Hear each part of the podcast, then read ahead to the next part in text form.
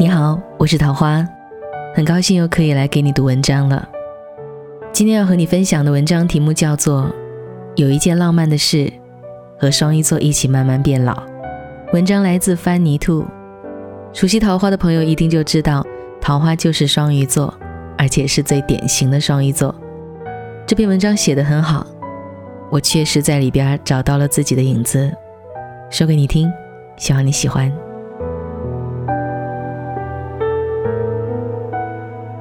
今天和大家讨论了一下十二星座中一个最具浪漫情怀的星座——双鱼座。双鱼座在大家眼中最明显的特征就是浪漫主义者、多愁善感、温柔体贴、想象力丰富、脑洞大、爱幻想，感情也很细腻，尤其到了晚上，整个情绪泛滥成灾。一个双鱼座朋友特地过来和我强调，如果你要写双鱼座。都是晚上会很矫情，脑海里咔咔咔闪的全都是自己设想的 N 部电影电视剧。所以你要是大半夜看到有人发异常矫情的状态，而他恰好又是双鱼座，一定要倍加关怀。双鱼座的泪点、笑点都很低，会因为一些事笑成傻叉，也会突然感性稀里哗啦的掉泪。重要的是，这些笑点和泪点除了低之外，都很迷，只有懂他们的人才知道究竟是为了什么。大概本来就是有鱼的潜质在里面吧。七秒钟的记忆，不管高兴还是难过，都切换的很快，然后把不在乎、不重要的事忘记。单纯善良的双鱼座听起来很感性，但作为情商很高的他们来说，小事感性，大事却偏偏很沉着冷静。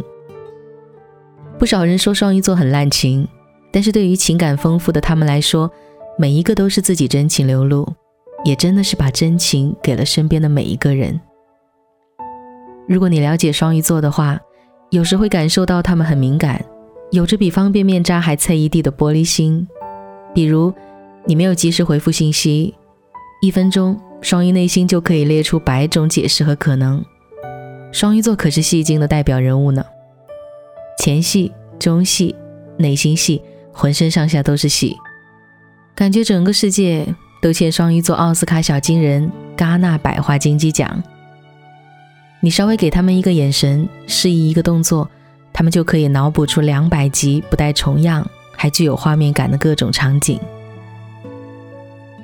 如果想跟双鱼座谈恋爱，你需要很细心，一定要维护他们内心的小情绪和小心思。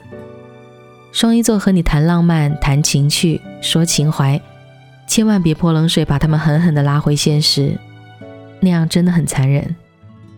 因为等他们憧憬够了，自然会自己回归本质。双鱼座可爱起来，可呆可萌，也可各种表。在不熟的人面前，就像一只温顺的小绵羊；在熟的人面前，逗逼撒泼，戏精上身附体，一度让你怀疑是可爱多伟大的。所以，如果你身边有双鱼座的朋友或者恋人，那你的生活肯定会很有趣。我见过一个双鱼座女孩，长得甜美，人缘也好，情商又高，能卖萌撒娇，也能干练过人，还时不时充满着浪漫的少女情怀。大概双鱼座因为情绪多，所以很缺乏安全感。这种安全感，尤其是精神上的交流。后来，这个女生换过好几个男朋友，每一段恋情都不是很长久，还时不时的被贴上多情的标签。直到遇到一个天蝎座的男生，维护照顾着她所有的情绪和感受，她才感觉自己找到了爱的归属。双鱼座在感情里还有一点就是能作会作，超级作，别人作起来讨人厌。双鱼座起来浑然天成，让你讨厌不起来。如果你觉得双鱼座很粘人，那八成是他对你有好感。因为双鱼座的粘人和依赖程度，只会交给懂他们的人。整个过程就是你爱上他，他粘上你，最后让你离不开他。如果你问我怎样才能追到双鱼座，或者让双鱼座爱上你，浪漫，浪漫，浪漫。情趣，情趣，情趣，安全感，安全感，安全感，重要的事情要说三遍。你一定要在双鱼座有情绪的时候给够温柔，给足自由，肯在他们身上花心思。如果碰到双鱼难过，那么不管是大男人还是大女子主义，直接可以壁咚、洗吻、摸头杀。虽然双鱼座很颜控，但是比起颜值，他们更注重一个人的内涵和气质，很容易因为一个金光闪闪的发光点而爱上这个人的。所以，如果你恰好艺术细胞发达，画的一手好画，弹的一手好琴，或者是一个学习能力强大的学霸，那一定是双鱼座所偏爱的菜了。如果你觉得生活太乏味无聊了，那么一定要和双鱼座做朋友。如果你想谈一场风花雪月的恋爱，那能想到最浪漫的一件事就是和双鱼座一起慢慢变老。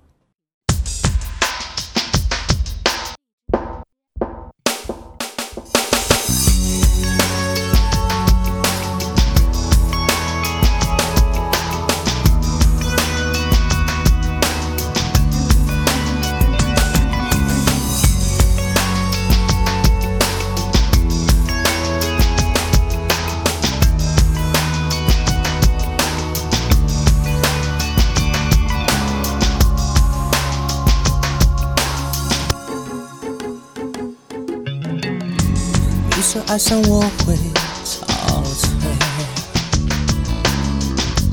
你说我太沉迷，感性饮咖啡，身边太多蝴蝶包围，说我从不放过热闹的机会，也不懂伤悲。其实我会，我会，我知道。你想退，爱自由的天性，我能怪谁？其实我会，我会，我也想更完美。你永远不会懂多愁善感的滋味。双手永远是有难道深夜真的？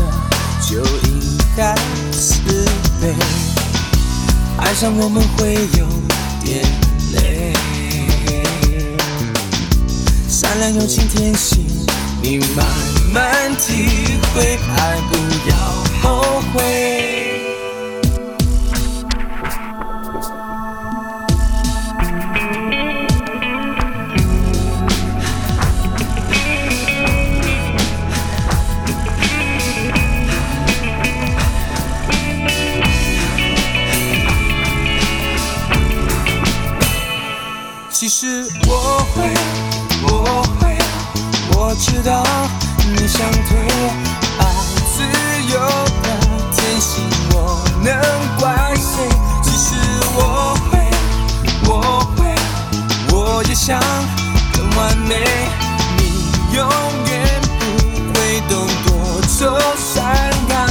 的滋味。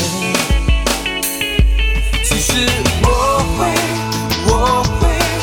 我也想更完美，你永远不会懂多愁善感的滋味。